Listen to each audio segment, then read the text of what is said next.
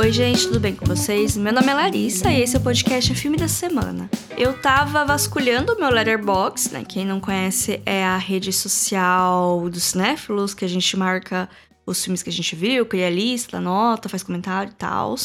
Então eu tava lá, né, no Letterboxd, olhando os filmes que eu já vi, porque esse é o meu processo quando eu não sei o que, que eu vou falar na semana. E eu acabei me deparando com alguns filmes bem aleatórios. E assim, eu não tô falando de filme cult da Estônia que só 100 pessoas marcaram como vistos, mas sim de filmes norte-americanos mesmo, que podem até ter feito algum barulho na época do lançamento, mas eu não lembro, então não posso dizer com propriedade. Por causa disso, eu tenho a impressão de ser a única pessoa que assistiu eles, por mais que eu entro no aplicativo eu vejo que amigos meus assistiram, deram notas, fizeram comentários, mas como eu não escuto há muito tempo ninguém falar de nenhuma dessas obras, eu fico com essa impressão. Mas assim, não é coisa super desconhecida. Eu tenho que ter ouvido falar em algum lugar para ter assistido, para ter tido interesse, alguma coisa chamou minha atenção. Apesar que eu sou bastante influenciada por posters bonitos e por fazer maratonas de atores específicos. Eu acabei montando uma lista grande então, se vocês gostarem desse tema, se esse episódio performar bem nas redes, dá para fazer uma parte 2, até mesmo parte 3 no futuro. Uma coisa que eu tava analisando é que a maioria desses filmes é meio mediana. então, talvez por isso eles tenham caído nesse vale do esquecimento, porque quando você não ama algo ou quando você não detesta algo, você acaba não lembrando dessa coisa.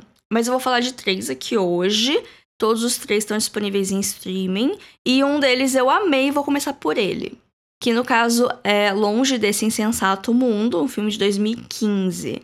Para quem é ouvinte veterano, já deve ter me ouvido falar desse filme, porque eu assisti ele no meio da pandemia e eu fiquei um pouquinho obcecada. Então, lá para os episódios 8, 10, 15, por ali, nesse pedacinho, eu devo ter falado um pouco mais desse filme, porque eu tava numa fase muito grande de dramas de época, e esse filme é um drama de época. Na verdade, ele é uma adaptação do romance de mesmo nome, publicado em 1874, e é dirigido pelo Thomas Winterberg, que é um diretor dinamarquês de renome que recentemente ganhou o Oscar por Druck, mais uma rodada. O filme também conta com a Carey Mulligan, que é nossa protagonista destemida, que não é como as outras garotas camponesas da Inglaterra rural do século XIX. Ela tem um vizinho muito bonitinho, fazendeiro, e eles são amigos. Mas ele quer ser algo mais, um kkkk.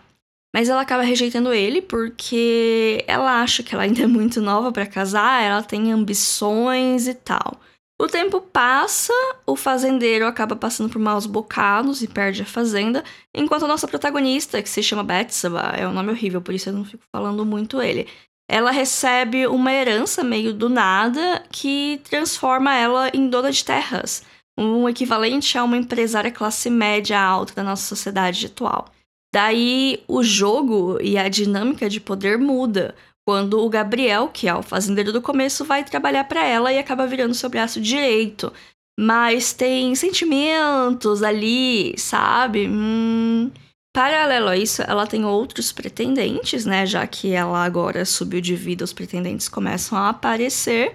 E entre eles tem um sargento, que ele é jovem, belo, imprevisível e que vai tocar ali nos sentimentos mais impulsivos dela. E também tem um outro fazendeiro que é vizinho dela, é bastante rico. Ele é bem mais velho, aparentemente no livro é meio que um velho babão, mas no filme é um martichim, então não é tão ruim assim. E a Betsball vai navegar nesse mar de pretendentes, além de ter os problemas de trabalho, ela não sabe muito bem o que ela quer, se ela segue a cabeça, se ela segue o coração, se ela segue o fogo das outras partes, ela precisa superar adversidades, tudo isso. Eu amei esse filme porque tem o romance, é uma parte grande, mas não é tudo, não é o foco central. Porque a protagonista ela é muito bem construída, ela falha bastante, ela faz bastante coisa que eu fico julgando um pouquinho, mas tudo isso deixa ela mais humana. Porque principalmente nessas obras mais de época, com um olhar contemporâneo, né, uma adaptação de um livro que se passava na época que ele foi escrito, é relativamente fácil a gente transformar essa protagonista numa Mary Sue, numa pessoa sem defeitos, numa pessoa moderninha, uma idealização longe da realidade. E eu não senti que isso aconteceu aqui. Talvez uma coisa ou outra, mas tá ok, tá aceitável. Eu gostei como foi construído. E o romance é o principal, né? Porque rola muitas coisas em paralelo, mas o romance principal é bem slow burn, daqueles que demora para se concretizar e você fica feliz com cada migalha de afeto mostrado. Eu adoro slow burn quando é bem feito, e aqui eu gosto bastante dele. Longe desse insensato mundo, tá disponível no Star Plus. O próximo filme é uma obra que talvez tenha feito algum burburinho na época do lançamento. Eu lembro de ter ouvido uma coisa ou outra, mas depois caiu no esquecimento. Acho que faz uns quatro anos que eu não ouço falar dele. Faz uns quatro anos que eu assisti, se não me engano. Tô falando de Colossal, filme de 2016 com a Anne Hathaway e o Jason Sudeikis. Sim, o Ted Lasso. A premissa dele é tão absurda que eu, eu não entendo como, como isso aconteceu como filme e até é uma maravilha que ele existe, porque ele é bastante original, apesar que a ideia ela é melhor no papel do que na execução, mas enfim. Vamos acompanhar a Anne Hathaway, que tem problemas com bebida, e isso acaba levando o seu relacionamento a acabar, né? Ela morava junto com o namorado, ele terminou com ela e botou ela para fora de casa, e ela ficou meio que sem ter para onde ir, então ela voltou para sua cidade natal. E lá ela se reconecta com um amigo de infância, que é o Ted Lasso. Parece bonitinho, né? Bom, ele não vai para onde vocês pensam que vai e por onde o Ted Lasso queria que fosse, né? Eu não lembro o nome do personagem dele, eu vou ficar chamando de Ted Lasso, tá? A Anne Hathaway tá passando por uma fase difícil e esses conflitos emocionais dela acabam reverberando até o outro lado do mundo, mais especificamente para um ataque de monstro que acontece em Seul. É, pois é, gente, ficou absurdo muito rápido e é assim mesmo. Ele tem três atos, três partes temáticas bem marcadas. Elas desafiam a nossa expectativa, mas eu acho que peca um pouco na execução. Ele quer trazer muitas ideias e na hora de desenvolvê-las fica meio que abruptamente terminado, sabe? Parece que termina rápido uma coisa para ir partir para próxima e tal. Mas a parte do monstro é maravilhosa, assim, quando tá lidando com os problemas pessoais, com a parte do alcoolismo e com masculinidade tóxica, é tipo, hum, OK, interessante, mas aí não é esquisito como acaba essas partes, como é lidado no final, mas a parte do filme de monstro eu adoro. Eu falei, né, que a ideia era melhor no papel do que na prática, mas, dito tudo isso, é maravilhoso esse roteiro existir, ele é extremamente original e ele tem potencial para virar um futuro cult, se é que já não é e eu nem tô sabendo, né? Colossal tá disponível no Loki, que é um daqueles serviços de streaming que tem para pagar parte dentro do Prime Video, e eles também têm a plataforma própria, tem bastante coisa interessante lá. Para finalizar, o filme da lista de hoje que tem menos logs no Letterboxd, mas ainda assim são cerca de 30 mil pessoas que marcaram ele como visto, né? Assim, para vocês terem uma noção, um filme de sucesso, tipo um filme da Marvel, tem uma média de 300 a 500 mil usuários falando que assistiram. Eu já assisti filme que, tipo, 100 pessoas falaram que assistiram, mas geralmente são filmes que eu vejo em cabine, que ainda não teve um lançamento muito grande, ou filmes que só passaram em festival e não chegaram direito em lugar nenhum, ou filmes da Fílmica. Os filmes que eu assisto que tem menos gente que assistiu são muitos dos filmes da Fílmica, porque são filmes muito pequenos de países assim que não tem uma indústria tão consolidada quanto os Estados Unidos, quanto o Brasil, quanto, sei lá, a Índia. E então tem esses filmes, acontece de ter esses filmes com poucos logs. Filmes brasileiros também não tem tanto, porque por mais que tenha muito brasileiro no Letterboxd, tem muito brasileiro que não assiste filme nacional, né, gente? Aí tem isso. Então, vários filmes que eu botei pra ordenar lá do, dos menos pro mais, tem muito filme nacional. E assim, 30 mil logs é bastante gente que viu, mas mesmo assim, pro espectro geral, que um filme blockbuster popular vai ter 10 vezes isso, 30 mil não é tanta coisa assim. Os outros eu acho que acho que Colossal tem 60 mil. E longe desse sensato, o mundo deve ter uns 90 mil, coisa assim, tudo menos de 100 mil, mas ainda assim, bastante pessoas viram, né? Mas enfim, o último filme de hoje é Como Falar com Garotas em Festas. Ele é baseado num conto do Neil Gaiman, e gente, tinha um potencial tão grande, mas eu não sei muito bem o que aconteceu, que ele não funciona tão bem quanto ele poderia.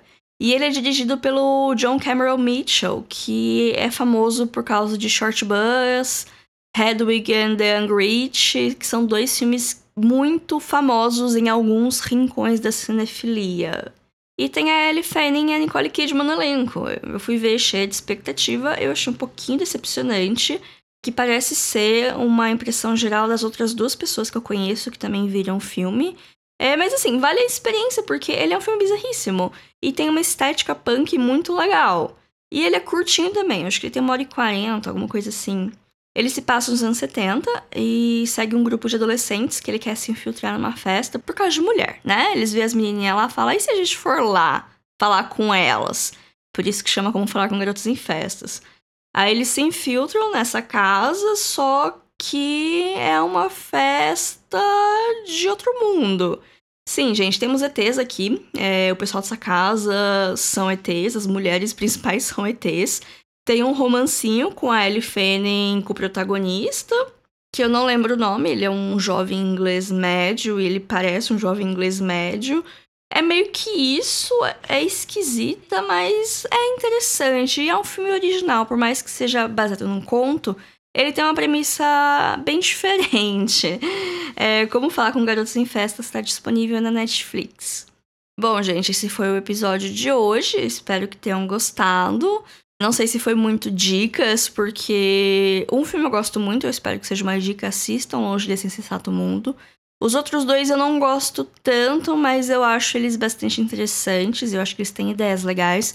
E às vezes a gente não pode montar a nossa seleção de filmes pensando que todo filme vai ser cinco estrelas. É claro que a gente quer assistir as coisas achando que a gente vai gostar, mas tem muita coisa que talvez a gente não ame, mas que a experiência de ter visto seja interessante, porque um adjetivo interessante nem sempre é bom, nem sempre é ruim, às vezes é um pouco neutro, mas nunca é desinteressante. Olha só, gente. É, sigam a gente no Instagram, arroba filme.da.semana. Sempre tem conteúdo novo lá, vocês podem dar feedback, falar se vocês gostaram desse tipo de episódio, para eu saber se vocês estão curtindo ou não, para eu fazer mais desse no futuro. É claro, eu não vou fazer semana que vem, eu vou fazer daqui a, sei lá, uns três meses, quando eu não souber que tem fazer, eu vou recuperar essa lista e ver o que tá disponível nos streamings, porque aí tem também, tem muita coisa que eu não sei como eu vi, e eu acho que nem foi lançado no Brasil direito, e aí eu fico nessa, nossa, como que eu vou recomendar esse filme que não tem nem nome no Brasil, mas foi lançado 12 anos atrás, sabe? Então tem dessas. Mas é isso, a gente também tem um e-mail para contato, vocês podem falar comigo tanto pela rede social quanto pelo e-mail, que é o podcast filme da semana@gmail.com. Esse e-mail também é uma chave Pix, caso queiram fazer alguma contribuição, alguma doação para o nosso trabalho, qualquer valor é muito bem-vindo. E é isso, por hoje é só, pessoal. Até semana que vem. Tchau, tchau.